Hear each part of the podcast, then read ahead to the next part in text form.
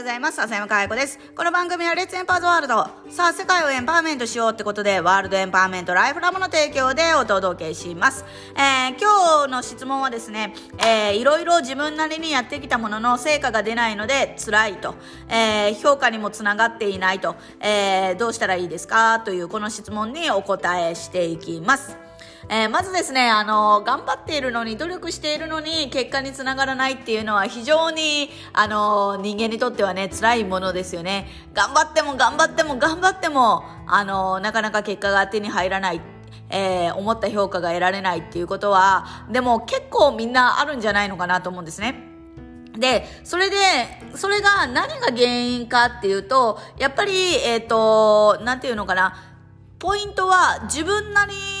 にやってきたっていうところが一つポイントかなと思ってて、というのは、やっぱり我々は、えー、自分一人で何かを、えー、やって、自分一人で結果を出していくっていう世の中には生きてはないんですよね。人との関わり合いの中から、えー、結果を出していったりとか、評価につながったりとかなんかね、あのやっていくわけですから、自分なりの最高っていうのはゼロベースなんですね。当たり前の話です。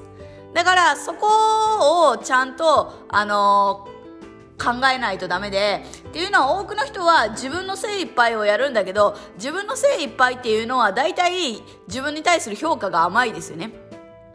自分しか見えていないから、相手が自分にに何を求めているのかっていうのも全然分かっていないわけですね。で、頑張っているのに評価されない成果が出ないっていうことの多くっていうのは、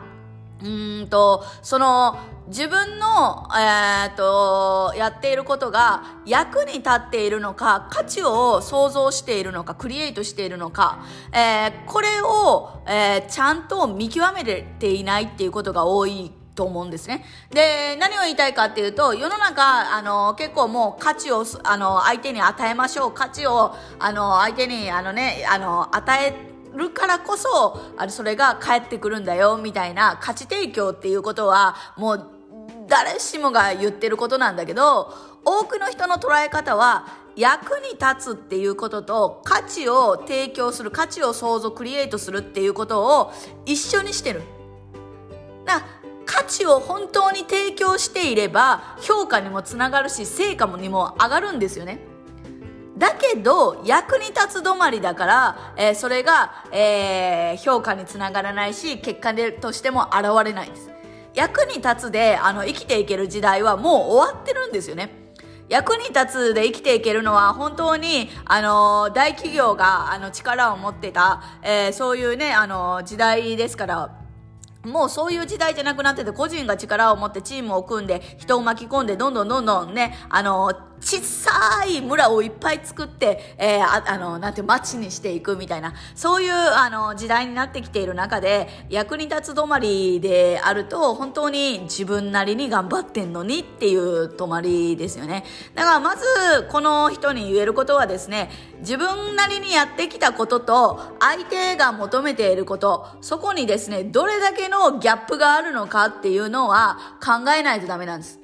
で、評価を得たいんだったら、相手が求めていること以上をやらないと、えー、ダメなんですよね。例えば分かりやすいので言うと、ドレスコードっていうのがあると思うんですね。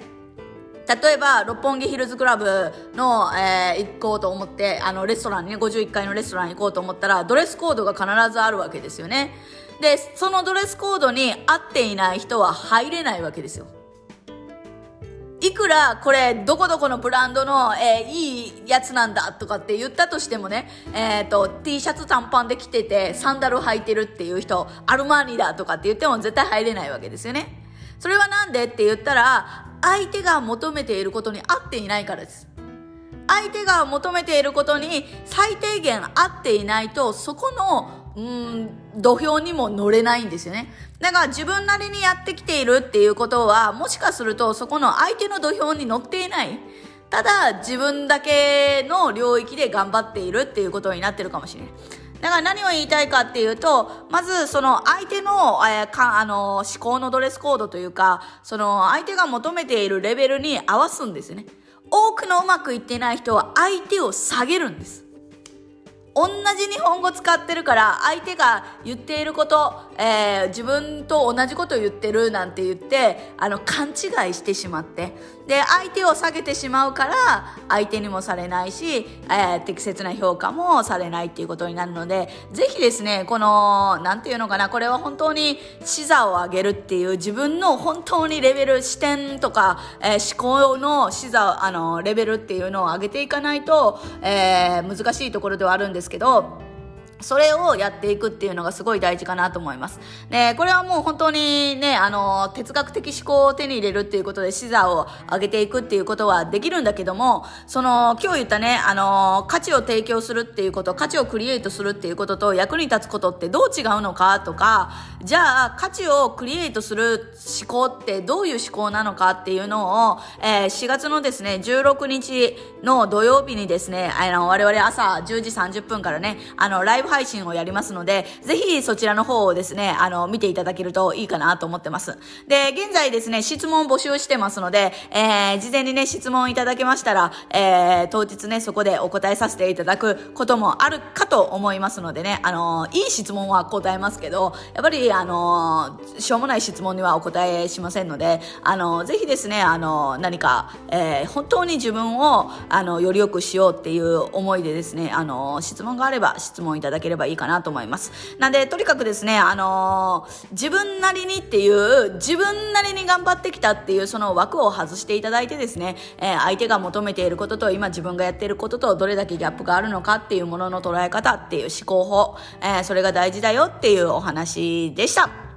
えー、続きはね、4月16日のライブ配信でお伝えさせていただきますので、ぜひそちらもチェックしてください。ということで、えー、今日は、えー、いろいろ自分なりになってきたのに成果が出ないから辛いよっていう質問にお答えしていきました。今日も笑顔100倍でいってらっしゃい。